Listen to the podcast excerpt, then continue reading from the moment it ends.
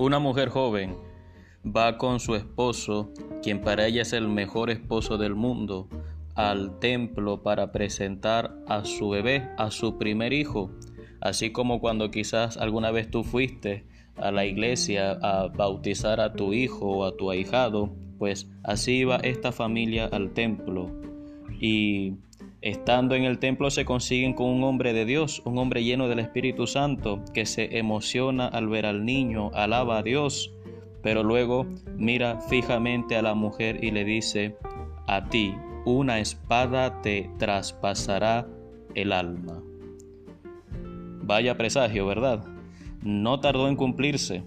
Aquella mujer, que claramente se llama María, tuvo que huir a Egipto para salvar la vida de su bebé, quien injustamente estaba ya sentenciado a muerte por el rey. Una espada traspasará tu alma. Quizás nunca entendamos el significado profundo de esas palabras que están en Lucas capítulo 2 versículo 35 y que tuvieron ya su cabal cumplimiento cuando esa mujer vio 33 años después a su hijo crucificado. Si el dolor lo tienes en el cuerpo, quizás te ayude un analgésico, pero hace falta un analgésico para el dolor espiritual, para el dolor del alma. Hoy la iglesia, sobre todo en Latinoamérica, celebra la memoria de la bienaventurada Virgen María, Nuestra Señora de los Dolores. Ahora podemos decir, ¿cómo que bienaventurada? Si acabamos de ver que en su vida pues una espada atravesó su alma. Hay mayor sufrimiento que ese. Bueno, pero es que Jesús dice en su palabra, bienaventurados los que sufren, porque serán consolados. Por eso en Lucas 1.48 dice que todas las generaciones llamarán bienaventurada a la Virgen María. Porque en María el gozo de la bienaventuranza no excluye el dolor, sino que lo perfecciona, le da sentido. La Iglesia comprendió esto desde sus inicios. Ya en tiempos del Papa Inocencio III, quien murió en el año 1216, empezó, empezó a cantarse en la liturgia una secuencia en honor a la Virgen Dolorosa.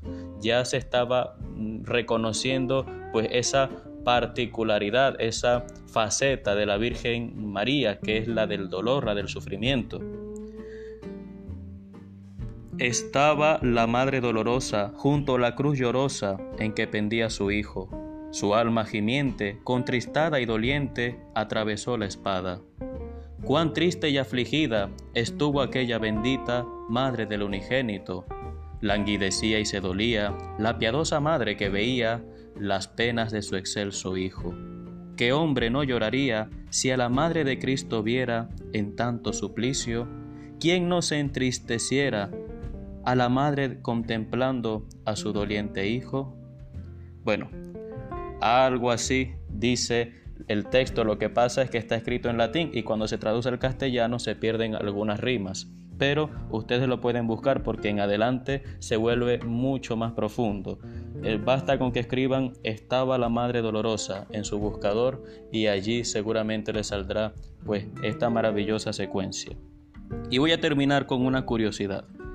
En un sermón, Navidad del año 1531, un predicador dijo lo siguiente, María es la mujer más encumbrada y la joya más noble de la cristiandad después de Cristo.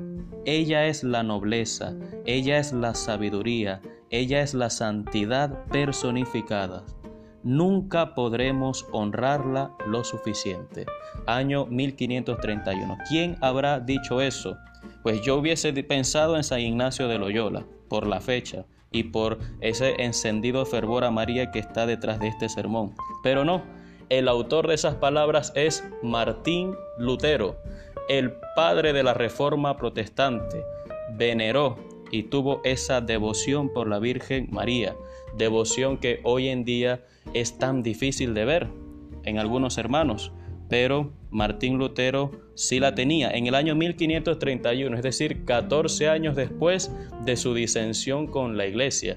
Ya era un eh, o ya había iniciado ese intento de reforma, ya estaba clara pues su ruptura con la iglesia. Pero es que dice la palabra que todas las generaciones la llamarán bienaventurada. Por eso, querido hermano, querida hermana, hoy viernes de dolores vamos a recordar con devoción, con ternura, con cariño a nuestra Madre del Cielo, la Virgen María, ya a las puertas prácticamente del Domingo de Ramos, Domingo de la Pasión del Señor. Dios te bendiga.